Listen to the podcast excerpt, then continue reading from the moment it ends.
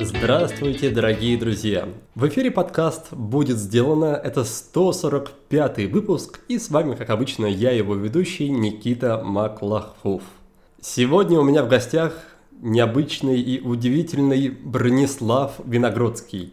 Китаевед, писатель, практик, цигун, переводчик, мыслитель, общественный деятель и главный редактор журнала под названием «Цигун». Бронислав свободно владеет несколькими языками, или правильнее сказать множеством языков, потому что их насчитывается под десяток, если я не ошибаюсь. И в первую очередь владеет он древнекитайским. Он уже долгое время изучает культуру Китая и древние тексты об устройстве времени и пространстве, о военном искусстве, искусстве управления и техниках оздоровления. При этом он перевел с китайского книгу перемен Дао Дэ Цзин, Чуан Цзы, Конфуция, трактат Желтого Императора о внутреннем и много других важнейших произведений. А еще моего гостя считают отцом чайной культуры в России, потому что именно он в конце 90-х открыл первый чайный клуб в Москве в саду Эрмитаж. Сегодня мы затронем самые разные темы, в том числе и вполне серьезные философские. Так, мы поговорим о жизненных задачах человека, об иллюзии выбора, о конце света, о социальных структурах и об осознанности – Вместе с тем Бронислав ответит и на более практичные вопросы. Например, с каких практик он начинает свой день, зачем собирается жить до 120 лет, откуда он берет энергию и сладко ли ему спится на подушке, сделанной из нефрита. Да, это такой камень, то есть подушка прям каменная. Вот об этом, обо всем мы сегодня и узнаем. Но перед тем, как мы начнем беседу с Брониславом, я хочу сказать вот что. Если вы слушаете этот выпуск в первые пару-тройку дней с момента публикации, то вы еще успеваете записаться на наш курс полезного действия, потому что новый поток стартует уже в понедельник, 14 сентября. С нами уже целых 80 человек, очень интересных, удивительных людей из разных точек света, с разными достижениями, с разными профессиями и увлечениями, но их всех кое-что объединяет. Во-первых, конечно же, они слушают наш подкаст, спасибо им за это – но, во-вторых, каждый из них понял и, может быть, даже прочувствовал, что работа не обязательно должна вызывать кучу стресса, что она может быть приятной и выполняться с удовольствием, что она может, в принципе, выполняться, что уже хорошо. Что также практики, занятия спортом, да что угодно, что-то регулярные привычки, они тоже не должны быть связаны с самоистязанием и опять-таки могут доставлять радость от процесса и радость от результата. И вот чтобы прийти к этим чудесным состояниям, мы и будем с ними, и, я надеюсь, может быть, даже с вами взаимодействовать, работать и учиться ближайшие три месяца. Ну и, конечно, хочу отметить, что КПД – это не программа «однодневка», это уже седьмой целый поток, мы ее проводим уже ну, больше двух лет точно. И каждый раз от потока к потоку мы ее дорабатываем, прислушиваемся к обратной связи от участников и, конечно, сами находим какие-то точки улучшения – и более того, до курса полезного действия были еще другие программы, там их было десяток, а то и больше потоков, на основе которых и был создан курс полезного действия. То есть это программа с большой историей, с большим количеством выпускников, с большим, огромным количеством хороших отзывов. В общем, не знаю, что еще добавить, я думаю, что вы не ошибетесь и точно не пожалеете, если вы на нее запишетесь. Ну, на этом я, наверное, уже закончу с таким длинным анонсом. Скажу только, что если вам что-то из этого отзывается, я буду рад с вами познакомиться и поработать в ближайшее время на курсе полезного действия. Приходите. А мы тем временем переходим к Брониславу. Желаю вам приятного прослушивания.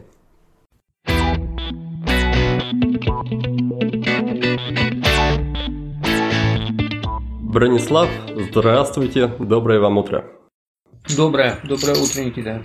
Как вам сегодня спалось? Ой, как обычно, крепко.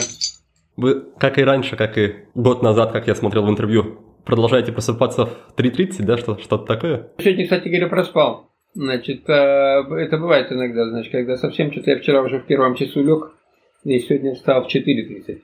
Ну, в 4.30, да, как-то бы поздновато. Поздновато, сегодня припозднился, да-да-да. Ну, практики выполнить свои успели? Успел, да, успел есть три часа, видите, как на, на это. То есть я обычно стараюсь завершить в половине седьмого всю эту историю. Ну, то есть, по сути, когда, когда у всех начинается только утро, у вас уже, по сути, закончился ваш день, можно уже отдыхать, да? Да, можно уже ложиться опять, да. Но я не ложусь днем.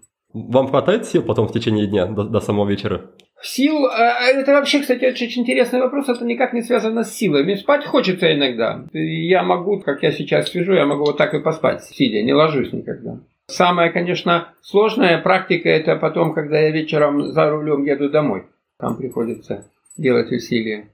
Ну, не, не слишком безопасная практика, надо сказать. Ну, нет, я не засыпаю за рулем. Само усилие, которое нужно делать, его нужно делать. Ты как-то с годами, когда ты привыкаешь вообще все время делать какое-то усилие по преодолению себя, со временем это усилие становится делать все легче и легче. Угу. Вообще в таком режиме как вам удается какую-то социальную активность поддерживать? Что вам дает энергию на какие-то общения, взаимодействия с людьми в течение дня? Нет, ну так это, собственно говоря, это и дает энергию. Вообще, ну что такое практики? Практики – это работа по самоисследованию, собственно говоря. И вся энергия, которая у человека есть, она и возникает в процессе самоисследования. Собственно, человек – это некое такое сконцентрированное в плоть тела сознания, тело духа, да? И если ты реально начинаешь с собой работать, я как раз сторонник того, что вот эти все ментальные упражнения, это такое, знаете, ну, э, паллиатив, это там не, не особо что-то такого реально приносит, типа подумать, типа посидели, помедитировали.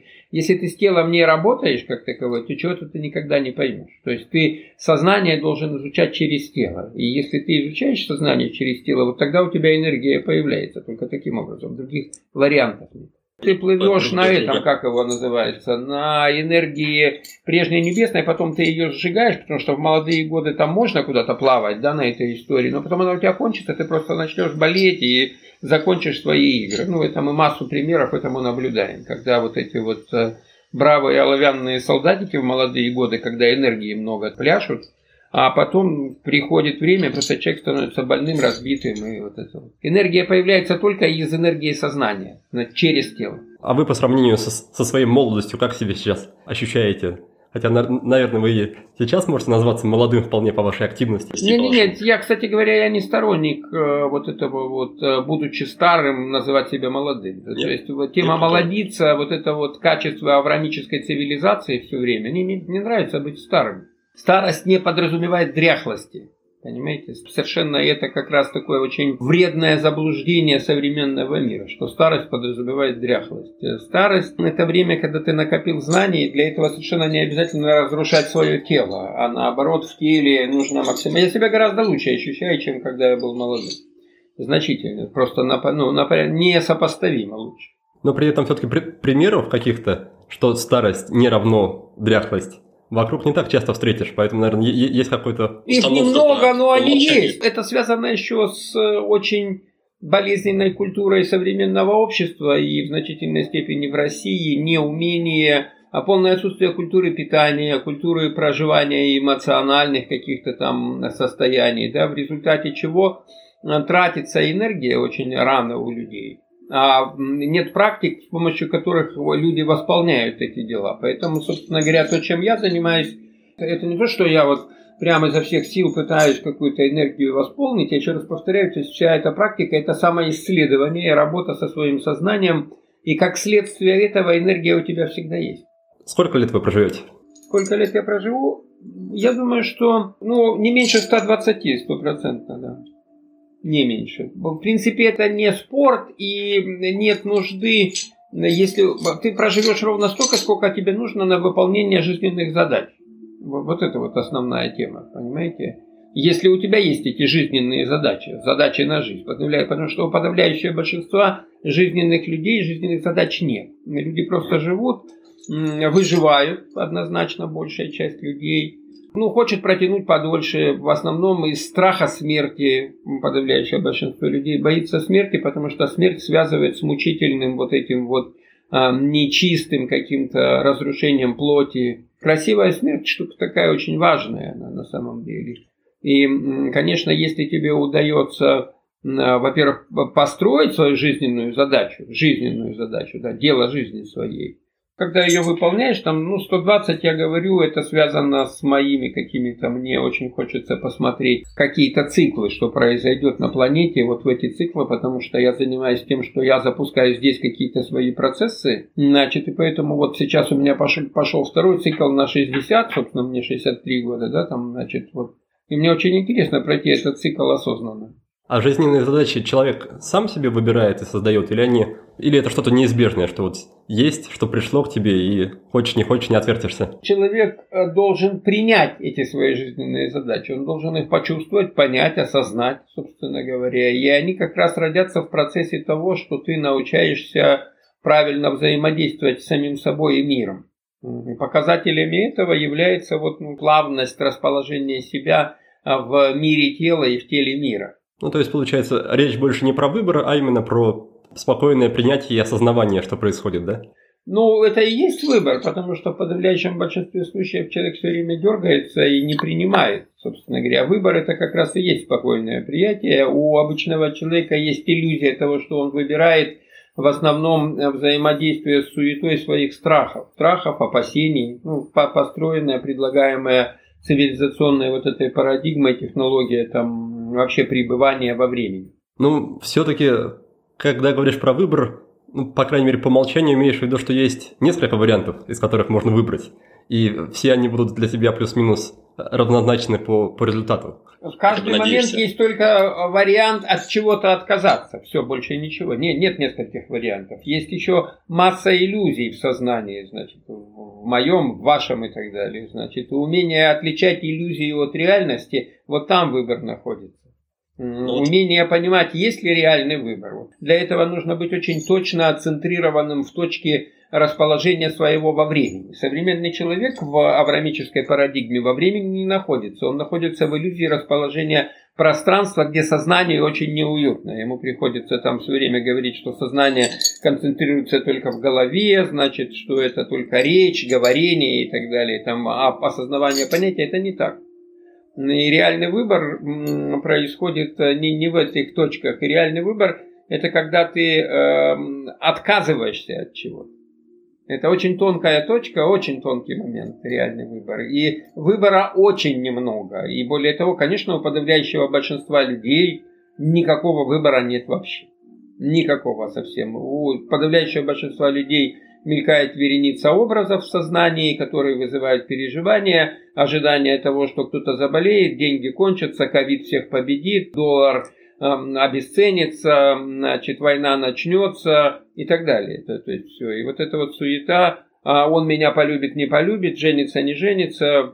Это такой лабиринт, как ну, тараканы в этом лабиринте мы бегаем, в этом сознании. Я имею в виду, что у всех у нас эта штука такая, она нас обуславливает, понимаете? Вот ты же все равно там лезешь смотреть эти новости какие-то, более того, вот этой гаджет зависимости у всех нас – ты открываешь телефон и тут же смотришь, что там у тебя новенького есть, это тебе помогает э, ощущать себя живым. Не факт, что этим не нужно пользоваться. Видите, у нас происходит эта коммуникация, это тоже интересно, там, по сути дела. Но а точно так же, как на предыдущем этапе, вот когда появились большие города, это же не так давно произошло, да, вот никто не создал культуру правильной жизни в городе. То есть, собственно говоря, и сейчас еще пока отсутствует полностью культура правильного взаимодействия с информационными потоками вот в этой вот э, медиареальности, как таковой медийной. Она отсутствует, потому что у, у людей в, в нашей цивилизационной этой штуке нет никакой точной модели себя расположения разума в теле. Нет понимания, что происходит, что реагирует, где энергия приходит, где она уходит,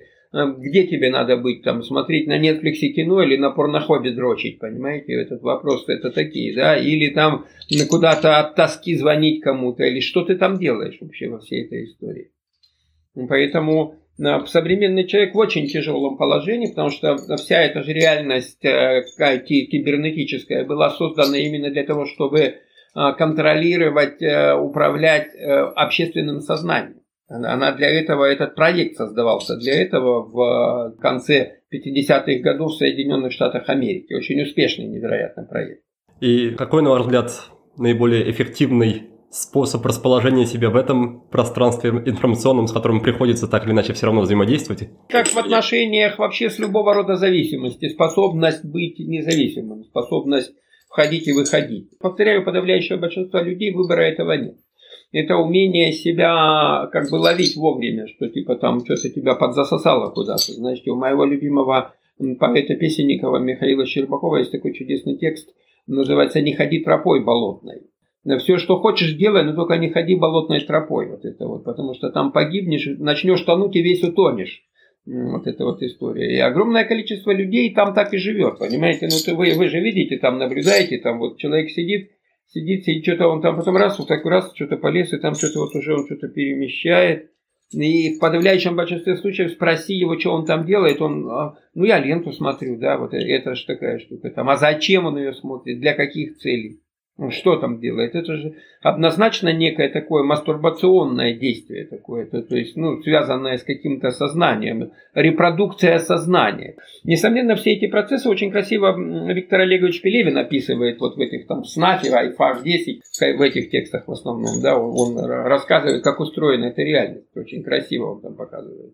Вы уже пару раз упомянули такой термин, как аврамические парадигмы или традиции. Почему это хоть как-то влияет на нас? Почему то, что придумывали люди в Израиле тысячи лет назад. Это влияет и на меня, и на вас, и, собственно говоря, на весь тип современной цивилизации. Базовые первотексты вообще цивилизационные, к которым относятся еврейская Тора, следовательно, которая пятикнижие и которая, значит, является составной частью христианской Библии, и, по сути дела, как картины мира, э, репродуцированные в Коране, тоже те же самые, да, там, творения мира, они создают определенные паттерны и способы реагирования на этот мир. С этой точки зрения, конечно, она влияет на всех. Собственно говоря, так называемый способ, научный способ познания, позитивистская наука и современная логика, это все есть э, экспликация проекция как раз аврамического способа познания. Потому что э, Тора, она дает вам модели э, оперирования ценностями в вашем сознании изначально. Вы можете это не осознавать и так далее, но вы оперируете в сознании знаками. Знаки восходят к каким-то знаковым системам. Знаковые системы, они имеют свои корни. И вот в современной цивилизации корнем является вот как раз, собственно говоря, Тора. Я думаю, что можно по-разному к этому относиться, но не нужно забывать, что само слово в принципе является отсылкой на первые слова а, вульгаты Торы, in principio. Это вещи, которые ни вы не осознаете, ни один человек не осознает огромное количество базовых каких-то вещей, которые создают вот этот вот тонкий контур, тонкую стилистику звучания вашего духа в этом мире, да, в этом хоре, в этих звучаниях как таковых, они все восходят в огромной степени туда. Немного они восходят, значит, к ведической традиции, значит, которая тоже там занимает так называемая там восточная духовность, spirituality, которая тоже играет свою роль. Потому что, конечно, авраамическая парадигма, будучи идеологической парадигмой, имеет в себе очень большое количество противоречий. Потому что, с одной стороны, есть первотекст и есть способы его использования человеческим там, сообществом. И они не очень хороши, эти способы использования, они обязательно создают противоречия. Потому что если вы а, начнете трогать текст оригинала Торы, да, выяснится, что перевод, который по-русски звучит а, в начале «сотворил Бог небо и землю», а по-английски «In the beginning God created heaven and earth», совершенно не обязательно соответствует тому, что там есть. Современный человек, он вообще в корни не лезет. Он говорит, слушай, нет, это что-то чересчур. Там. Он не пытается трогать, он не понимает, что такое первотексты цивилизационные. Понимаете? Поэтому аврамическая парадигма – это то, что нас окружает со всех сторон. Получается, хотим мы того или нет, мы живем в том смысловом поле, которое для нас создали еще пять тысяч или сколько тысяч лет назад, да? Создали не смысловое поле, создали вот эту самую матричную структуру, которая направляет вот эти вот смысловые поля. Смысловые поля вот уже направляют действия наши, там, способы совершения действий, способы оперирования ценностями, там, способы обмена, способы обмана. Я еще раз говорю, для меня все происходит в сознании тела и в теле сознания. То есть сознание тела это неразделимые вещи, тогда как э, если ты в авраамической парадигме ты находишься, то они разделены. Понимаете, и это уже изначальный обман, по сути дела. И если ты говоришь, что в начале было творение, креационистская теория, которая базово идет, которая, с одной стороны, имеет э, там какое-нибудь описание какого-нибудь э, в бестселлерах Дэна Брауна, значит, влияющих, я не помню, какой-нибудь роман там посвящен там э, концу света, да, как неизбежной этой штуки, а, а она вытекает из того, что было начало и обязательно есть конец. То есть аврамистская парадигма аврамическая подразумевает обязательный конец света, эсхатология как таковая, апокалипсис и окончание времен. И, следовательно, стилистика современного мира, она все время делает акцент на то, что вот-вот произойдет мировая гибель. Понимаете, ее все время ждут. Вот уже какое-то количество, сам сотен лет ее все время ожидают. С переключением века, значит, с обнулением каких-то компьютерных программ и так далее. То есть какой-нибудь там Брюс Уиллис бедный все время демонстрирует спасение мира. Сам постмодерн весь такой, понимаете, это вещи очень... Вопрос, что ты видишь в этом, что ты делаешь в своей жизни с этим, в какой парадигме ты живешь, то есть где ты живешь, в сознании времени или во времени сознания, да, где ты находишься, вопрос. Потому что при этом мы же живые люди, да, там что-то мы сейчас поболтали там и пошли там что-то там манипулировать э, другими какими-то персонажами, да, там как- как-то что-то добиваться себе по жизни, там что-то нам всем хочется. Э, вот с помощью чего ты это делаешь, очень мало людей осознает это. Большая часть этого духовного пути, который сейчас как суррогат предлагается современному человеку, да, он тоже не дает абсолютно этого понимания. Конец света ждут и иногда еще немножко подгоняют, да, помогают ему приблизиться.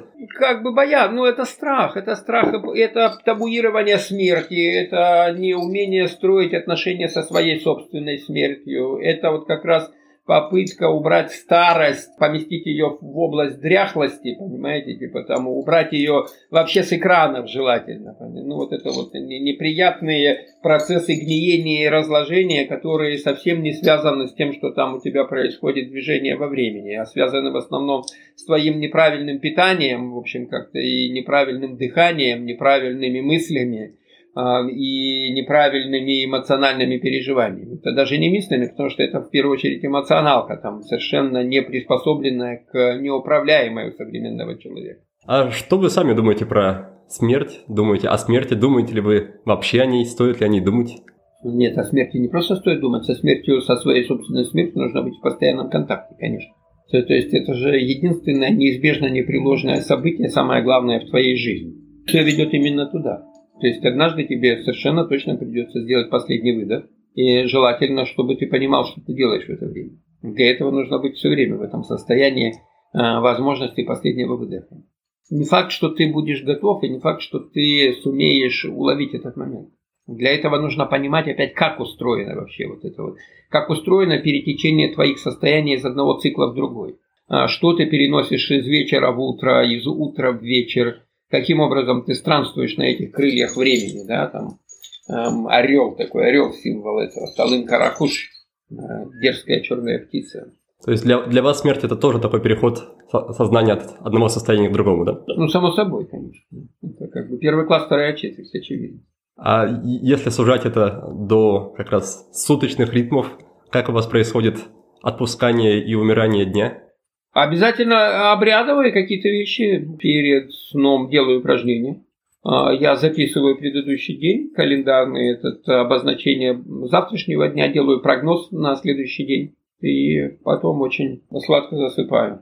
Стоит ли делать прогноз на, на следующий день, если прямо сейчас ты собираешься умереть и перейти в другое состояние? Стоит, конечно, для того, чтобы научиться вообще правильно двигаться во времени. Еще подавляющее большинство людей вообще не управляет этим процессом. Просто тупо вырубается вечером от усталости там, или к утру, я неважно, там, ломает ритмы свои, да, значит, и вообще не понимает, как будет строиться день, никак день не строит. Вот это построение своего дня у современного человека заменяется тем, что у него, ему надо зарабатывать деньги, ему надо идти на работу, у него есть какой-то там time management, schedule, значит, это timetable, и это а, тебя загоняет в рамки, у тебя есть дресс-код, у тебя есть uh, fashion, у тебя есть uh, all sorts of brands, you know, just which you should consume and so on. Типаж, который делает тебя ну, очень управляемым персонажем. Я не в осуждении, не хорошо это, не плохо, это просто констатация факта, вот наблюдению подавляющего большинства людей, и периодически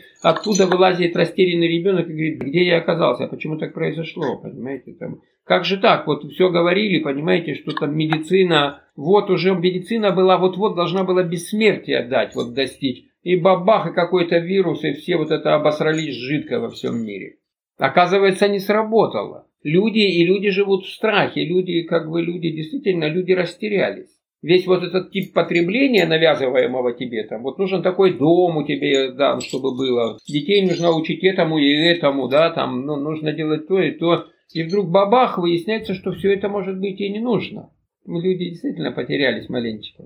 А что вы тогда имеете в виду под управлением, под созданием дня, если это не, не ни планирование, ни скедулинг и ни, ничего такого? Нет, это как бы это понимание качества времени. У каждого дня есть свое определенное качество, которое для чего-то подходит, а для чего-то не подходит.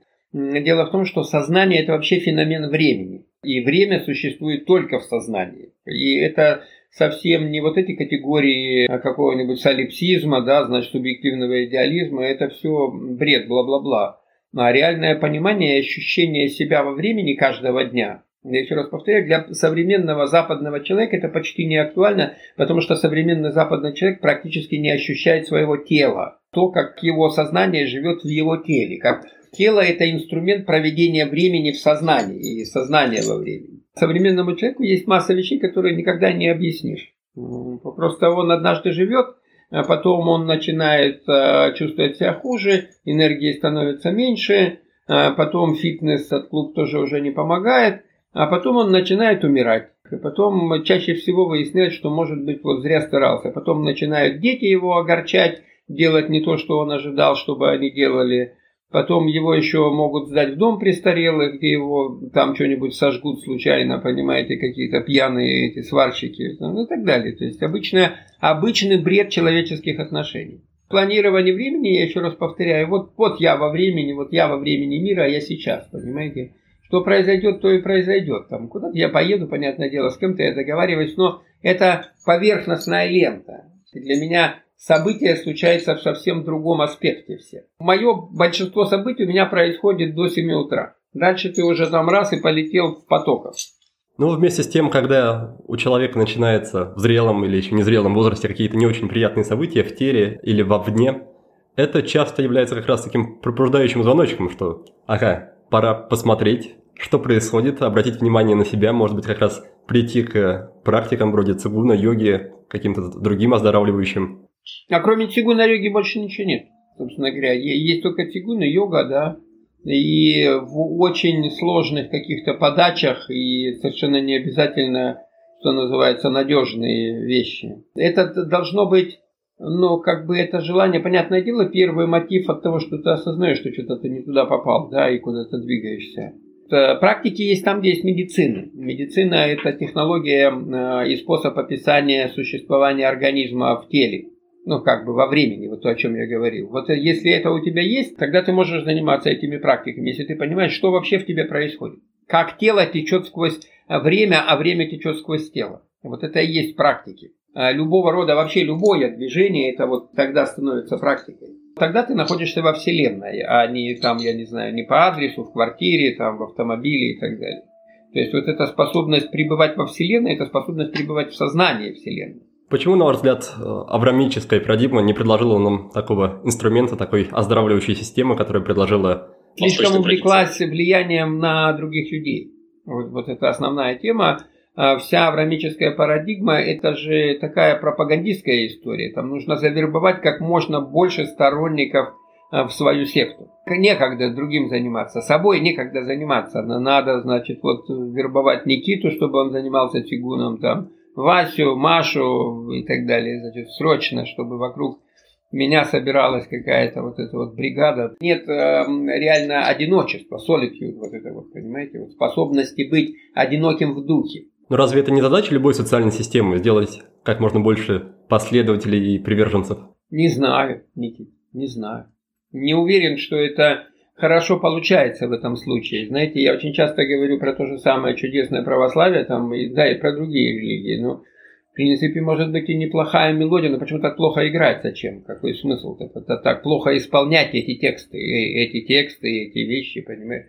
Зачем так себя ограничивать ужасно? Там, ну, понятное дело, что ну, если взять систему нашего государства, там, дай бог ему процветания и силы, там, знаете, во главе с законно избранным президентом, понимаете, уже очень плохо все работает. Очень нездоровая система. А я не вижу каких-то врачей, которые способны эту систему исправить. При этом я хочу сказать, это гораздо лучше, чем вот этот пресловутый социализм, эксперимент с сознанием. Однозначно, стопроцентно. Но я там пожил. Люди сейчас, конечно, свободнее и и эти, собственно говоря, в этом и противоречивость, что при этом а, все эти усовершенствования технические, они тоже делают жизнь гораздо более комфортной и способны помогать менять отношения между людьми, что, что очень важно, потому что очень тяжелые отношения были между людьми. Ну и сейчас они не, не сказать, чтобы все там все стали прям хороши, но все равно визовые центры всякие раз, ну все вот эта вот фигня вот этих центров каких-то, да, она однозначно дала людям возможность как-то полегче решать эм, огромное количество безумных процедур, которые очень портили людям жизнь.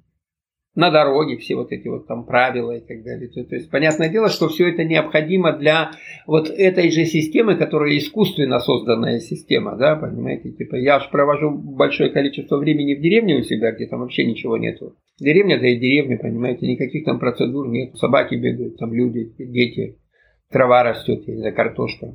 Частенько в интервью, по крайней мере в тех, что я с вашим участием посмотрел, вы говорите, что жизнь для вас это не особо интересное и увлекательное занятие, что особо ничего в ней такого достойного не происходит. Скажите, что, что вообще есть ценного, важного для вас? А, ради чего стоит жить, ради чего живете, может быть, вы именно? Да здесь вообще вопроса такого не может быть, ради чего живешь, да и живешь. Вопрос что ты понял и что, что ты познаешь про эту жизнь. Как ты научаешься решать какие-то вопросы, как ты научаешься выходить э, из каких-то ситуаций, которые являются кармическим следствием твоих предыдущих ошибок. Как ты исправляешь искажения, которые ты сам же наплодил на предыдущем этапе, попав сюда. И, собственно, в этом и есть вся задача научиться исправлять себя и корректировать себя, собственно говоря, улучшать свое состояние изо дня в день. Если вы не против, давайте немножко вернемся к самому началу разговора про ваши утренние практики. Расскажите, каким ваше тело ощущается в 3.30, в 4 утра или ночи, не знаю как, посмотреть, для кого как. Ну, а как? В смысле, ну, нормально ощущается? Это связано однозначно с э, дыханием, со способностью там в покое сидеть. В конечном счете там какая-то часть практик заключается в том, что я просто сижу в лотосе и дышу. Какая-то часть заключается ну, в восстановлении после сна циркуляции каналов меридианов. И мир, что, мир как мир. Во всем этом есть закономерность. Практика заключается в том, что ты постигаешь закономерности получения результатов в следствии совершения каких-то усилий. То есть вот что надо делать? Что надо делать, чтобы вот там быть э, здоровым, гибким, не болеть и так далее? Какие усилия надо делать? Нужно вот начать делать какие-то огромные усилия, там поднимать гири, понимаете, там, я не знаю, таскать тяжести, или а, нужно наоборот расслаблять, в какой ритмике. Это, вот это все узнается, и с этим идет взаимодействие. Ты, ты обнаруживаешь свое тело из сна, да, возвращаешься в ощущение тела, и начинаешь работать с ощущениями тела, но я делаю какие-то для себя предельные вещи, я ну, постоянно продолжаю развивать гибкость какую-то свою. Более того, практики это все время а внутри этого исправления каких-то искажений. То, то есть есть какие-то движения, которые а, приносят стабильный дискомфорт, и ты постепенно убираешь этот дискомфорт. Значит, иногда там на то, чтобы сделать какое-то правильное движение, требуется там несколько лет. Повторяешь, повторяешь, двигаешься, потому что есть какие-то вещи, которые нельзя сделать на скорости, вообще невозможно. Да? Вот. Это и есть практика, и в этом ты понимаешь устройство времени. Вы довольно много говорите о дыхании и о важности дыхания и в практике, и в целом в жизни. Как научиться правильно дышать? Что такое вообще правильно дышать? Как, как понять, что вот я дышу, дышу? Дыхание должно быть осознанным, оно означает, что ты должен быть способным э, всегда дышать ровно, плавно, мягко, длинно, глубоко, тонко. Ну, приблизительно так же, как думать. Вот если в тебе в мыслях есть вот эта ровность, плавность, мягкость, э, долгость, глубокость, тонкость, да, то значит ты правильно думаешь. Правильные мысли, они дают возможность давать сбывающиеся прогнозы. правильно диагностировать а, происходящее и говорить о том, во что оно превратится. Вот это вот правильные мысли.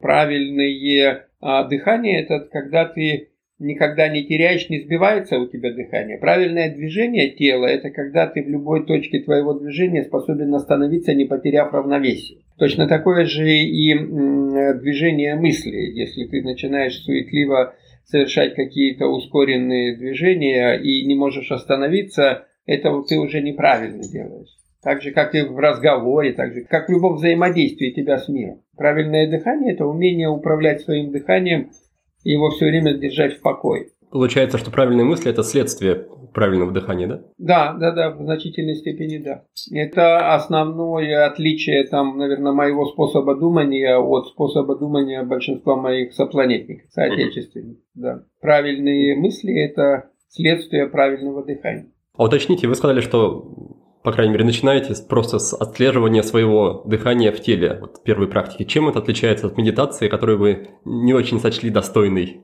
Слово медитация, видите, оно такое размазанное по тарелке, вот оно слишком затасканное и глупое само слово медитация, да, там очень много разных пониманий. То есть, если вы имеете в виду випасану какую-нибудь, да, вот эту вот историю, где там отслеживается ощущение, ну, слава богу, это хорошая тема. А есть еще много вот этих вот каких-то выдумок про эту историю. Слово не очень правильное. То есть, конечно, это отслеживание дыхания в первую очередь. Если медитация есть отслеживание дыхания, это правильная медитация. Если это есть что-то другое, то, ну, может быть, кому-то тоже это как-то помогает. Мы же все находимся на каких-то разных этапах, да. Один 15 лет прыщи давит, понимаете, а другой там вот это пытается эрекцию восстановить в 65, там, понимаете. Это у всех свои какие-то игрища с этим миром. Как вам спится на ваших твердых поверхностях и на вашей нефритовой подушке? Не, не болит ли потом тело? комфортно. Я, я сплю очень комфортно. Опыт еще приходит. Тело же, ты когда на твердом спишь, у тебя тело другим становится. Это раз. А как раз некомфортно спиться на каких-то мягких любых делах. Умеешь регулировать температурный режим, точно знаешь, как тебе. Ну, вот э, это умение, это вот как бы э, гигиена сна и культура сна, это такая важная штука, которой стоит научиться. А что, что, что еще в этом есть? Зачем еще следует смотреть и следить в плане гигиены сна? За правильным просыпанием. То есть нужно научиться, для того, чтобы э, научиться правильно спать, нужно научиться правильно просыпаться. В хорошем состоянии, понимаете? Хорошее состояние – это состояние ясности. Поэтому, если ты умеешь эту, эту ясность держать после небольшого количества сна, ну, то есть, одно из моих, там, с моей точки зрения, достижений, то, что вот я очень легко засыпаю, очень легко просыпаюсь. Вот нет этого, знаете, мучительного выползания, вот это вот, оно тебя не отпускает, и ты опять заснул, опять. А вот это вот очень важное для меня достижение. В жизни дает свободу внутреннюю. А желание спать на всем твердом, это стремление вашего тела было или это просто очередная практика, которую вы решили внедрить? Нет, я вообще очередных практик никаких не делаю, чтобы не было заблуждений никаких. То, то есть однозначно я человек очень прагматичный. И у меня есть какая-то прагматика. Прагматика заключается в том, чтобы правильно и долго прожить эту жизнь. Это, конечно же, а, вообще мягкая, вот это мягкие постели как таковые, опять черт не знает, как они вообще попали в быт современного человека. Потому что большую часть времени человечество, понимаете, жило по-другому. Не, не было вот этих не мягких матрасов и так далее. То есть это вы знаете, вот если вы становитесь производителем матрасов, там, предположим, то уже вам деваться некуда, понимаете, вам приходится эти матрасы навязывать и рассказывать о пользе, делать их лучше и так далее. А люди спали все, все века на твердом. Тело от этого как бы чувствовало себя лучше и легче, естественно. Это естественные вещи. То есть желание спать на твердом, поверьте мне, что оно возникает у людей в каком-то возрасте, там у большинства людей, ну где-нибудь 30, между 30 и 50, после того, как спина начинает болеть у современного человека. И это естественная тема, и он понимает, что, слушай, вот он поспал на твердом, ему легче стало. Точно так же, поверьте мне, что и изголовья были всегда твердые. Полено под голову подложить. То есть потом вот, что касается России, особенно, куда пришла, ну, как бы любая империя, это же как бы она состоит из какого-то большого количества колоний, где разрушается какой-то быт определенный этнический. Нарушаются правильные правила правильной еды, правильного приема пищи. А они все диктуются психофизиологией, психоневрологией, как бы устройством организма. -то там, понимаете, вставать рано – это не причуда. Ну, если ты практики не делаешь, то есть так не надо рано тебе вставать, как я встаю, если практиками не занимаешься конкретно. Это время для практик хорошо. А если ты просто, ну, что-то там делаешь, свои небольшие штуки, но в любом случае позже семи вставать, это уже как бы терять день.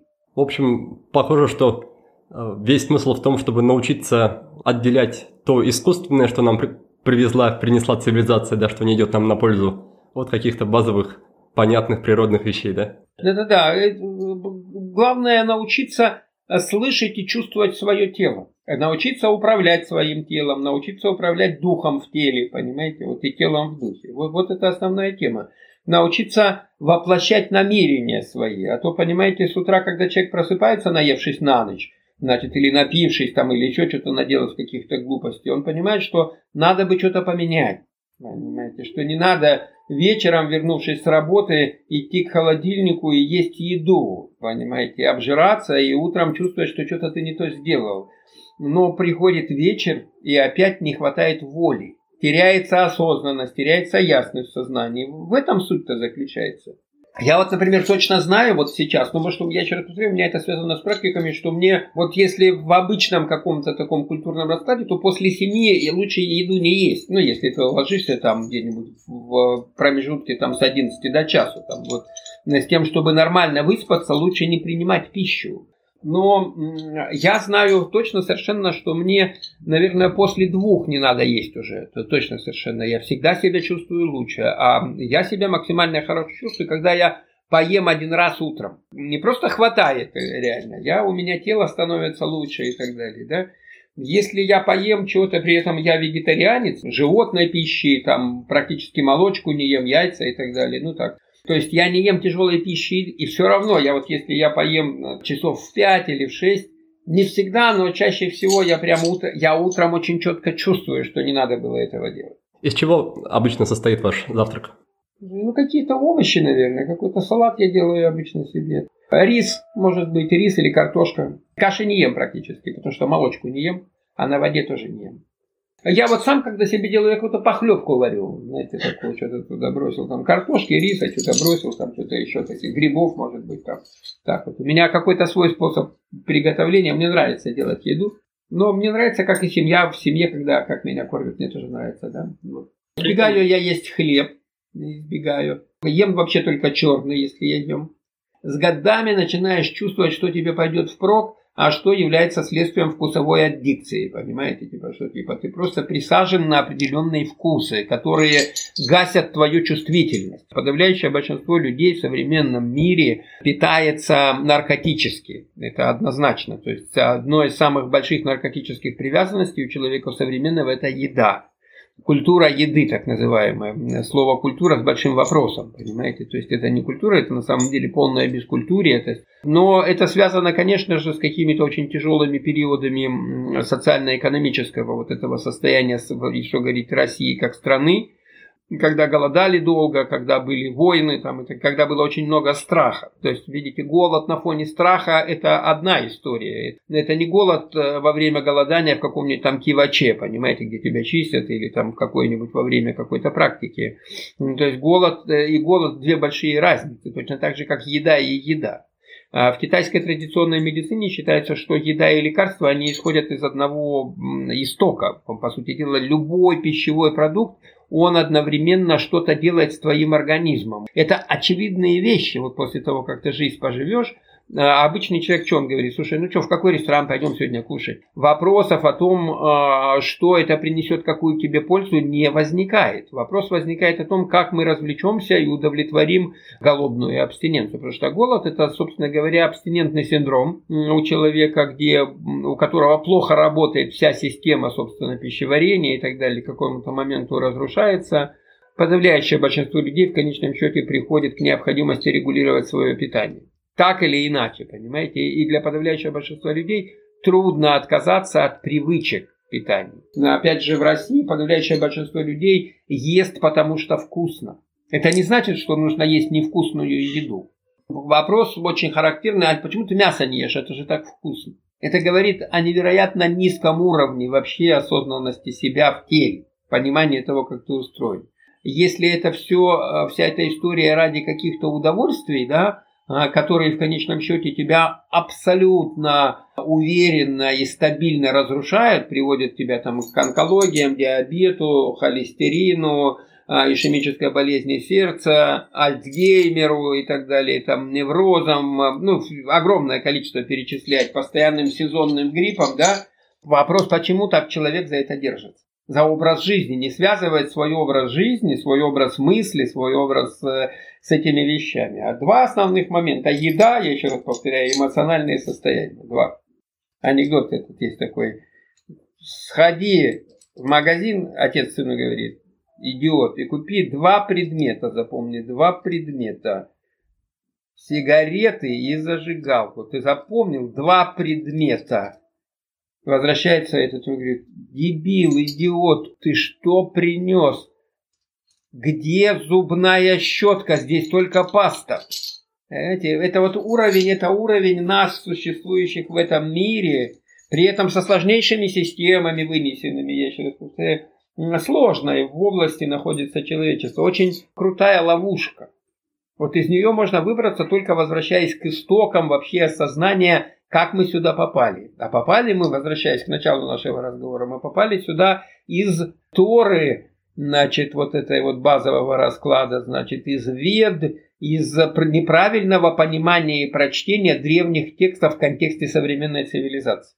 При этом, опять-таки, насколько я слышал из ваших интервью, в питании вы считаете, что, важно даже не столько, что есть и когда есть, а то, как ты ешь, в каком состоянии, да, в каких эмоциях ты в это время находишься, как вы себя настраиваете на, на правильный прием пищи? Не, я себя вообще не настраиваю на правильный прием пищи. Я себя, я а, много делаю просто, чтобы быть в э, хорошем состоянии всегда. То есть всегда быть и чтобы не было необходимости отдельно, да, еще до настраиваться. Да, да, да, сто процентов. Всегда готов. Не, ну как бы вот мы когда в, в семье там едим, я обязательно а, произношу, а, ну если это утренняя первая, мне нравится такая больше всего молитва оптинских старцев, хороший такой настрой вообще на день в целом, да, перед едой. То есть перед едой всегда стоит чуть-чуть притормозиться и не сразу хватать и быстро ее поедать. И мы поем обязательно Богородица Дева радуйся. Мне нравится мотив ее. Значит, я однозначно не, этот, не воцерковленный православный христианин. Я вообще не конфессиональный человек. Но в качестве обрядовых действий это очень хорошая штука, особенно вот я, как, я вижу, как дети на это реагируют мои, там, знаете, им это нравится, да. А, обрядовость, она вот э, простраивает сообщество, сообщество строится обрядом. Вот, конечно, влияние Китая на меня, да, с одной стороны. Но с другой стороны, я вижу в этом пользу. Вот мы сели там, значит, что-то там, вот я эту молитву прочитал. Все дети тормознулись, там, знаете, как-то уже участвуют, включая вот самых маленьких в, в этом эмоциональном настрое в каком-то. Вообще, в принципе, желательно в одиночку вообще не есть. Прием пищи это такое совместное обрядовое действие по-хорошему. Поэтому, а, конечно же, и тема может быть и каких-то и застолий, но здесь вопрос все равно состояние, из которого ты эту пищу принимаешь. А состояние это всегда состояние это трезвой осознанности, мягкой ясности и светлого покоя. Вайкра Элохим сказал, э, сказал вот этот всесильный, да, всесильный Вайкра Элохим, Ехиор, Ва Ехиор, пусть будет свет и стал свет. Вот что это за действие, да, вот это следует. Что это? Это сотворение мира там, или, или такие вот а, создания света внутри себя. У вас получаются такие семейные большие завтраки, да? Сколько у вас в итоге людей за столом? В силу того, что еще дети учатся на домашнем обучении, видите, какая история, там не всегда получается всем, но так сколько получается, пятеро детей, там жена, бабушка, мама, жена, да, пять, семь, восемь человек. Да. Старшие уже не с вами, да, они где-то? В этой семье у меня пятеро детей вот сейчас, э, здесь старшему 16, как-то у меня старшим, вот я не знаю, вчера приходил 33-летний сын, мы с ним общались, тоже ищет какие-то свои пути там, а старшим девочкам 36 и 35. Вот. Какой вы видите вашу роль в вашей семейной системе? Но, видите, семейная система это такая штука очень тонкая. Опять ее нужно, эту семейную систему нужно чувствовать. И однозначно э, должна быть энергия, мужская и женская в этом раскладе. Да? Они должны дополнять друг друга. Мужчина и женщина, они все время находятся в определенном типе противоречий. Особенно если коммуникация совершается только на уровне вербально-эмоциональном, да, как таковом, да, в силу того, что разные типы физиологии вообще как таковых, поэтому разный тип восприятия мира, разный тип взаимодействия с этим самым миром происходит. Поэтому женщина по-своему реагирует, мужчина по-своему. Э, от мужчины требуется мудрость э, правильной, что ли, коррекции вот этого вот внутреннего пространства. Потому что женщина отвечает за внутреннее в доме, она отвечает за дом, за внутреннее. То есть это ее от женщина физиологически направлена вовнутрь. Мужчина отвечает за, за внешнее вот это вот история. Это очень важные моменты. И если ты просто осознаешь эту историю, эти энергии, то у тебя постепенно создается некий лад, некая гармония без необходимости э, прямо что-то там обязательно словами там пытаться раз. Я тебе сказал, я же тебе русским языком говорю. Э, этого тогда мало необходимости так говорить. Тогда вот просто идет процесс, да и идет вот как-то, как так. И получается, что вы с супругой и с родителями без каких-то сторонних людей дома, да, без няни, без учителей, все, все сами справляетесь, сами устраиваете? Там деревня, понимаете, и там у нас э, часто бывают гости какие-то живут. Есть какие-то помощники периодически трудятся там какие-то. Ко мне там же всякие люди просятся, чтобы их чему-то там это... Я не очень сторонник, ну как бы я вообще в одиночка, и моя тема там, я, я не стремлюсь кого-то либо кому чему-то учить. Там, я не, не умею учить, я не, я не учитель. И, но тем не менее какие-то все время что-то происходит там у, у меня на этой на территории, и люди какие-то есть еще, и взаимодействие с этими людьми есть еще, взаимодействия много с разными людьми даже приходится ограничивать, несмотря на то, что мы далеко находимся, много гостей приезжает. Недостаточно спрятались немножко, да? Нет, ну я не, мы там не прятались совсем, как раз в этом и суть. Нет, как раз это не было желания, то есть я сторонник вообще естественных процессов. То есть там не было никакого желания от кого-то куда-то уехать. Я в любом случае провожу время между городом и деревней. То есть здесь, то там. Давайте еще немножко поговорим про время, события и про расположение себя в этих событиях времени. Скажите, как, как вам текущий год? Он очень характерный, потому что, знаете, это точка в цикле, вот 60-летние циклы такая есть конструкция, которая мне очень интересна, который начался в 1984 году. Граница перехода между 36 э, прошедшими годами и 24. 36 это янское число, янское в практиках оно очень много используется, 4 девятки, а 24 инское число. И вот началась инская история, которая требует идеологии. То есть невозможно в этом году, невозможно уже а, решать вопросы экономическими способами. Необходимо создавать новые способы оценок. Необходимо создавать новые способы оперирования ценностями. Это очень важные моменты. И, следовательно, вот этот ковид, он абсолютно во времени возник. То есть, то есть ну, не бывает чисто физических процессов. Да? Он требует каких-то абсолютно других оценок себя людям в мире, понимаете? Он требует э, другого позиционирования. Вот, и это время, вот оно именно э, это связано с тем, что сейчас вот начинается 24-летний цикл 4 шестерки, который завершает 60-летний цикл. А цикл 60-летний этот, он завершает 1080-летний цикл. 1080-летний цикл, который начался в 984 году. У каждой страны там свои какие-то есть вехи, да, я не, обязательно за весь мир отвечаю, но обязательно они есть. Для России это характерно тем, что где-то в 964 году а, сюда пришли основные вещи, которые создали в конечном счете Российскую империю, и мы являемся наследниками в Россию из Хазарии пришло византийское христианство, а на Булгар, на Волжский Булгар, пришел ислам.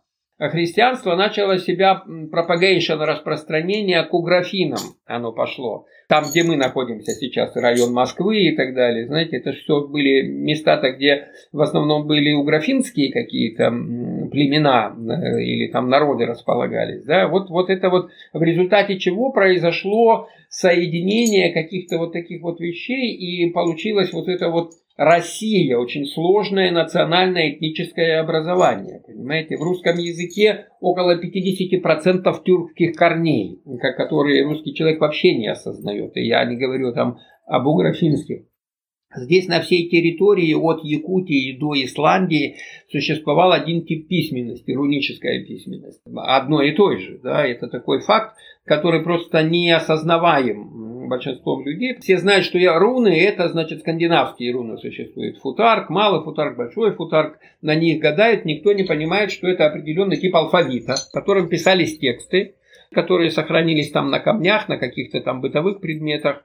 Очень мало кто слышал, что есть тюркские руны, которые существовали на территории от Якутии, от Якутии, якуты-тюрки, да, потому что тюрки это вообще самый большой ареал распространения народов вообще как таковых, от Якутии до э, Турции и Молдавии. Вот это вот огромное количество, вот эта территория, это же башкиры, хакасы, алтайцы, тувинцы, татары, Э, Шорцы и кумыки на Кавказе, значит, э, а узбеки, казахи, огромное количество людей вот в тюркской парадигме, а у них был один письменный язык. Но самое удивительное, что этот же письменный язык был и у графинов тоже, собственно говоря, у марийцев, у пермяков. И вещи сохранились в орнаменталистике как таковые. Но самое удивительное, что это этот язык более 50% знаков в этих алфавитах, скандинавском, значит, у графинском, и там они совпадают. То, то есть существовала общая система письменности, общий алфавит. Вот как сейчас, вот, вот как на территории России существовала кириллица в течение долгого времени, все народы там, значит, писали кириллицей, да, там в русском языке более 50% корней, про которые вы никогда не подумаете, что они тюркского происхождения, понимаете, они тюркские. Такие слова, как, например, шар, туман, э, штаны, в купе, купа, кут, куток, закуток, кутаться и так далее. Сформировалась эта история, я еще раз повторяю, вот это вот некий такой э, мегаэтнос, суперэтнос, вот это государство российское, началось его формирование вот как раз в 964 году нашей эры которое привело к тому, что сейчас мы находимся в последней 30-летке этого цикла, значит, вот этого последнего 60-летнего цикла, значит. Это определяет очень многое. То есть, с одной стороны, как бы закрывается некий цивилизационный паттерн большой во времени, а, то, то что происходит, да, но и одновременно происходит переход на следующий паттерн цивилизационный. Вот, э, и задача-то как раз, мы говорили о жизненных задачах, о циклах. Задача заключается в том, чтобы правильно осознать, как эти паттерны во времени должны сменять друг друга. Потому что мы люди, и значит, в моей э, концепции видения времени время идет навстречу тебе. Ты должен э, быть способным принять его правильно. Чем заранее ты принял, чем заранее ты подготовился. Потому что там неизбежно наступит зима. Я живу в деревне, мы там отапливаемся дровами, у нас котлы стоят дровяные, да.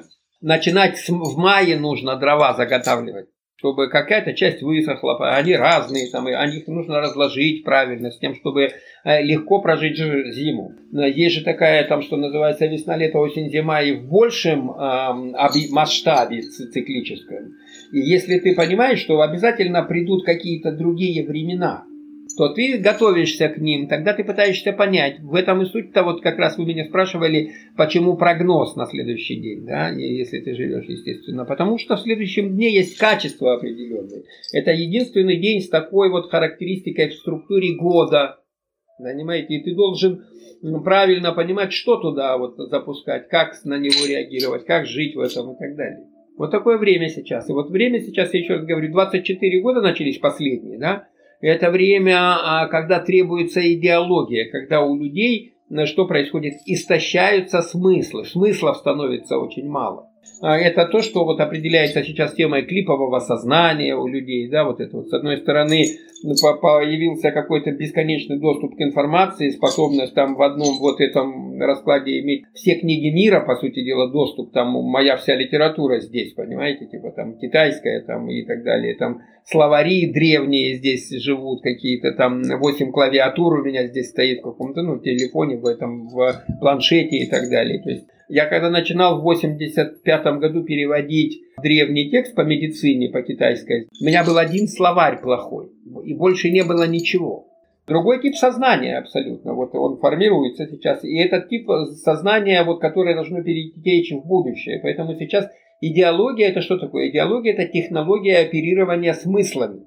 Смыслами оперирует человек во времени. Я говорю о том, что вот эти тексты, про которые я говорю, Тора, значит, еврейское пятикнижие, ведическое пятикнижие и китайское пятикнижие, это тексты, а так называемые темпорально-семантические кодеры по жанру своему. Они помогают тебе создавать знаковые системы во времени. То есть ты кодируешь знаками э, нечто, эту реальность, и она превращается с прогнозом правильным или неправильным во времени в другую знаковую систему, которая дает тебе возможность оперировать дальше ценностями. Вот про это речь идет. Так, а на уровне отдельного человека чем стоит заниматься? Обычно детей растить, сад сажать, практику делать, как бы осознавать себя. А расскажите, как вы выстраиваете какие-то далекие события? Вот вам, вас пригласили, не знаю, через месяц куда-то съездить или выступить. И вы, не знаю, соглашаетесь, не соглашаетесь, или идете смотреть тоже прогнозы, календари. От чего это зависит? Простая тема. Я обычно очень регулирую деньгами эти вопросы. Я еду только туда, куда я однозначно понимаю, что я закрою какой-то большой кусок своей жизни. Так, так я просто говорю. Если нет, ну нет и нет, слава богу. Дело в том, что я очень комфортно живу. Мне очень нравится жить так, как я живу. И поэтому куда-то особо переться в этом мире, понимаете, типа, должны быть мотивации очень простые, денежные. Нет, ну бывает, нет, бывает, что я могу и просто так поехать куда-то, ну и, и могу и на событие какое-то поехать, если это интересно. С годами-то чем дальше, тем меньше этих интересностей. Типа, ну что там, пока там юный молодой, там интересность, там где-то там девушками пахнет, погулять, повеселиться. А когда сейчас тебе вот это вот уже борода у тебя такая, что тебе там это все? Ты все это видел, понимаешь, что все одно и то же. Мне гораздо больше нравится там с детьми со своими быть. Поэтому я сейчас в большей степени строю такую тему, чтобы ко мне приезжали, если кому-то надо. И приносили все и давали. Знаешь, типа, как это, помните, и никогда ни у кого ничего не просите, сами придут и все дадут. Как так получается, что при вашей такой внешней, спокойной, размеренной жизни у вас и куча достижений, десятки переведенных сложных книг, дети, вы там общественной деятельностью занимаетесь, практик куча, э, чайную, чайную традицию привезли. А откуда все это? Как все это возникает, появляется и проявляется потом? Ну, в сознании это понимание устройства общественного сознания. Это технология переноса идей в обществе. Вы знаете, в этом есть какие-то вещи, которые очень сложно уже потом словами даже и описать, потому что то, вот то, что происходит в моей жизни, это какие-то очень тонкие вещи, знаете. Действие совершается, знаете, оно так раз и совершилось. А это, суть заключается не в том, чтобы вот это вот брать, напрягаться и так далее. Действие такая штука мягкая и легкая, понимаете. Этот мир, он состоит, в нем есть врата разного характера. Раз сделал это действие, там, там, я сейчас занимаюсь вот этим запуском вот этого вот э, текста IRBT с одной стороны, то есть с другой стороны сейчас я занимаюсь переложением Торы и э, IRBT как основное руководство евразийской мудрости, древнетюркский текст. При этом я занимаюсь текстом Торы в контексте книги перемен, вот как темпорально-семантического кодера. Значит, вот это моя попытка по-иному вообще прочитать Тору вообще как другой жанр. Это не потому, что я такой любопытный, знаете, такой сильно ученый человек, да. А, это связано с тем, что меня очень интересует истина, и меня интересует вообще, как вообще возникает э, правда и неправда, как вообще возникают искажения и как они выпрямляются. То, то есть, я еще раз говорю, вот эти древние тексты, великие тексты, вот основы, как бы базовые, фундаментальные тексты цивилизационных парадигм, они с годами очень сильно искажаются. У меня один из моих любимых мыслителей 20 века, это Грегори Бейтсон, один из создателей кибернетики, главный, более того, создатель кибернетики, там, с моей точки зрения, потому что он создавал модель описания разума, на основании которой там начали потом пытаться слепить искусственный интеллект. Вот разум он изучал через изучение патологий. Он большое значение придавал изучению а, психиатрических заболеваний. У него есть э, серьезная работа, называется «К вопросу об эпидемиологии шизофрении». Вот то же самое и я э, занимаюсь вот этими вещами, я как раз изучаю патогенез в значительной степени, понимаете? Я изучаю то, каким образом истина превращается в ложь. Меня в меньшей степени интересует истина. Истина очевидна, с истинами все хорошо. Как она становится ложью, как правда становится обманом. И настолько, что люди запутываются, целыми цивилизациями запутываются периодически. И на каком языке вы собираетесь с этим работать? В оригиналах? Вы... Да, конечно, само собой. Сколько у вас времени уходит, чтобы ну, хоть как-то ознакомиться с... У меня своя система работы с языком. Я работаю еще с другими людьми, с какими-то. В свое время, я когда был молодой, мне языки очень легко давались, и я понял, что я могу выучить много языков. Но меня сами по себе количество языков не интересовало. Меня всегда интересовало, что со мной происходит в процессе изучения языка, да? как я меняюсь, как, как идейки возникают. И я в какой-то момент понял, что мне неинтересно выучить много языков. С ними все понятно с языками. Можно выучить сколько угодно много, да, и остаться, собственно говоря, ограниченным каким-то человеком, куда-то не развиваться. Я понял, что я хочу выучить совершенно невозможный язык, это древний китайский. Я потратил вот сколько, 30 лет на изучение древнекитайского языка, основная тема. Но потом, когда ты знаешь древнекитайский, вот и когда ты смотришь эти древние тексты, вот я вот э, работа мы сделали с моим коллегой, значит, Федором Черницыным, перевод книги знаков на русский язык, да, но он специалист основной в языковой сфере, да, а я как бы специалист в сфере логик эм, этого древнего языка, и мы друг друга дополняем, то есть я ему задаю такие вопросы, ну и я, а в процессе этой работы я изучаю язык одновременно. Точно так же вот я сейчас работаю с библейским ивритом. Я постепенно выучиваю наизусть, значит, как это, Берешит, Бара, Элохим, Шамаем, Эрацу, да, и Эрац, Тоху, Вабоху.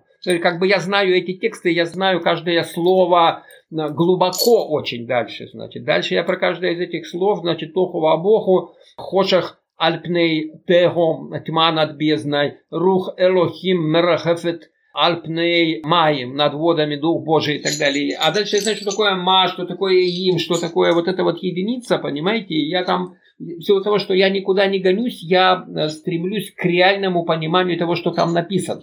Так вот и учу язык. И мне все равно, в силу того, что, опять же, я, у меня спешки нет никакой, я не тороплюсь. Ну, я, может быть, еще хотел бы потрогать эм, наверное, клинопись шумерскую, вот там Энума Элиш, вот эти тексты древние, вавилонские тексты, а, предшествующие вот этому ассирийско, вот ассирийско-вавилонские, предшествующие еврейскому, иудейскому раскладу. Вот это, там, может быть, я что-то поделаю, когда найду санскритом тоже, но это все связано с наличием людей, которые, то, то есть начинаешь, на, научаешься учиться у людей. Не нужно, чтобы они тебя специально учили, вот. И реально при этом понимаешь, что все языки, они же для того, чтобы какие-то смыслы передавать. Меня же интересуют не слова, меня интересуют смыслы и способы смысла образования. Язык меня интересует не как вот эта единица, там, написали в Википедии, что я знаю там 9 языков, или 5, или 20, это вообще не важно, понимаете? Как вы определяете, правильно ли вы хоть приблизительно поняли, что там имелось в виду в Торе? Я же имею большой опыт перевода древнекитайских текстов. И среди них, конечно, самый главный а, и самый сложный текст – это книга перемен, которая является вот таким темпорально-семантическим кодером. А при этом, ну, я читаю на этом языке, там, и, и пишу, и там разговариваю на, на китайском языке, да. Текст, э, с одной стороны, ты понимаешь его в древнем языке, где речь идет о каких-то там категориях очень туманных и сложных для обыденного сознания. И одновременно ты, у тебя появляется возможность читать какой-нибудь там средневековый роман или повесть. И тогда ты понимаешь, где вот эта вот разница, где ты можешь запутаться, а где нет. То же самое с Торой. У меня есть понимание логик того, как складывается человеческое сознание во времени. Если вы заметили, я очень много произношу вот это вот словосочетание сознание и время. Время в сознании, сознание во времени. И когда ты отсюда смотришь на это происходящее, ты совершенно оказываешься в другом мире. И тогда у тебя появляется вот этот вот критерий, ты его трогаешь, трогаешь, трогаешь. Более того, я совершенно точно понимаю, что не может быть точного перевода, но может быть более глубокое и ясное понимание того, на что указывают эти знаки. Когда ты в глубину идешь, ну, во-первых, есть разумность, да, вот ты когда читаешь вот этот текст Торы в переводе там на вульгату или септагинту, значит, там латыни, древнегреческий, в переводе на русский язык, и в переводе на э, язык там какой-нибудь сербский, там, я не знаю, ну, у меня разные Библии, я их э, коллекционирую, смотрю на разных языках, там, знаете, там, чешский, английский, немецкий и так далее. И когда ты читаешь, что вначале сотворил Бог небо и землю, земля была пустая не обустроена, и тьма была над бездной, и Дух Божий э, носился над водами. И о чем это? То, то есть, если тебе нужно сочинять какую-то отдельную дополнительную историю, чтобы понять, если это вечный текст, вечный текст, да, если это текст истины, то он о вечном, а вечное всегда сейчас есть. Вечное это то, что существует всегда. И если ты не можешь найти в этой точке вот этого, этого вечного, да, а тебе нужно построить еще огромную систему мостков, мостиков, значит, закачать 98 э, э, комментариев еврейских мудрецов, понимаешь, каких-то там теологов и так далее, то значит это неправда. А когда ты реально понимаешь, когда ты, ты когда работаешь с текстом, это же тексты одновременно еще и магические, понимаете? Они реально, ты когда в правильном состоянии, тебя просто вставляют, они делают тебе состояние. Ты прям реально, ты начинаешь через них воспринимать мир. И тогда маем эти воды, они становятся вообще течением, текучестью всех вещей. Это не вода. Твердь и твердь воду, от тверди воду на твердью, я забыл, как слово это звучит, значит, вот это вот это ни хрена не твердь никакая, это там тема плоскости, да, и плоскость это нечто, что ты проводишь в себе между прошлым и будущим постоянно, и так далее. Когда ты реально понимаешь, о чем этот э, речь-то идет, прямо сейчас, значит, ты правильно переводишь. Спасибо, Бронислав, большое удовольствие с вами общаться. Давайте напоследок быстренько э, наша традиционная рубрика «Пять в одном», пять коротких вопросов, и можете тоже короткие или не очень ответы давать. Первый вопрос про книгу. Лао Цзи хорош. Лао Цзи в моем этом э, толковании и переводе. Лао Цзи Виноградского. Прям рекомендую читать. Отлично. Второй пункт про практику или привычку, что-то, что есть в вашей жизни, что вы делаете каждый день, от чего ни за что не откажетесь. Ну, обязательно утренняя и вечерняя практика. Ну, я цигун делаю, можно йогу, но что-то обязательно нужно делать перед сном и сразу после просыпания. Третий вопрос, который, может быть, вы задаете сам себе или советуете, рекомендуете задавать людям самим себе, если они хотят что-то о себе узнать, лучше себя прочувствовать, не знаю, лучше расположить себя во времени и в пространстве. Какой-то вопрос для самого себя. Почему я не делаю утреннюю и вечернюю практику? Четвертый пункт у нас про инструмент. Камни. Знаете, я с камнями, вот у меня камни, вот, вот камень, вот, вот, вот я с ним делаю всякого рода массажи, вот камни, они помогают. И одновременно это камни, которые помогают по-другому вообще работать с миром. Потом колокольчики разного рода, звуковая тема, флейты, гитары, музыка. Я много музыки делаю, как таковой. Вот это инструменты. Какой ваш любимый камень, какой любимый материал? Э, нефрит. И напоследок, пятый пункт. Если смотрите фильм или сериал, что-то, что тоже отметили для себя, что-то считаете достойным для просмотра я мало смотрю то, что я люблю. Я невероятно люблю, например, фильмы Иосилиани, Атара Иосилиани из таких. Джармуш мне очень нравится. Джармуш прям такой близкий мне режиссер. А из последних, конечно, это этот Сарентино, Сарентино. Куда бы то ни было, и молодость, я не знаю, великая красота. Вот Сарентино, конечно, еще красавчик. Отлично. И напоследок я оставляю еще полминутки времени гостям, чтобы они, в данном случае вы, могли рассказать, где вас найти в интернете, в реальной жизни, как принять участие в ваших, может быть, мероприятиях, где найти ваши книги. Расскажите про это. Инстаграм, этот, Фейсбук, Телеграм, значит, я весь там есть, и меня там много. То есть это вообще самая простая тема, меня там отыскать. Значит, сайт бронислав.ру, ну сайт это сейчас менее интересная вся эта история. Там Просто набираешь слово Бронислав, э, кто-то мне звонит, какая-то, значит, барышня с какого-то, знаете, вот эти вот все эти бред, значит, э, хотите вложить ваши деньги? Я говорю, девочка, что ты там ко мне пристала? Я не знаю, чего. Да. Я говорю, наберите просто слово Бронислав и поймите, с кем разговариваете. Она говорит, ну здесь первое значение, значит, в гугле Бронислав, это имя Бронислав, а второе китаевед какой-то. Я говорю, вот, птичка, говорю, теперь до свидания, иди изучай. Слово просто Бронислав в гугле дает вот меня почему-то первым. Хорошо, тогда еще раз вам спасибо большое за беседу. Большое спасибо, спасибо. Большое удовольствие было поговорить. Я люблю поболтать. Ну что же, дорогие друзья, спасибо, что дослушали этот выпуск до конца. И сегодня мы решили немножко отойти от нашей традиции и не делать, не делать резюме беседы с Брониславом, потому что мы решили, что в этом просто нет смысла, и чтобы сделать резюме, нужно пересказать, видимо, всю беседу. Поэтому сегодня обойдемся без резюме, и просто напоследок я хочу сказать, что если вам нравится то, что мы делаем, если для вас это важно, пожалуйста, поддерживайте нас. И сделать это можно самыми разными способами. Можно стать патроном подкаста, можно прийти на нашу программу «Курс полезного действия» или «Свобода от сигарет». Можно приобрести нашу книгу в печатном или электронном виде оставить о ней отзыв на сайте Litres.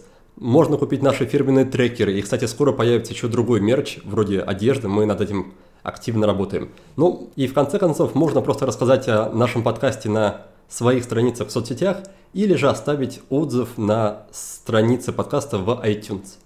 Поэтому, пожалуйста, не обделяйте нас своим вниманием, потому что подкаст живет только благодаря тому, что вы есть, и только благодаря тому, что вы нас поддерживаете, меня, наш проект и моих коллег. Поэтому спасибо вам большое, обнимаю вас и до новых встреч.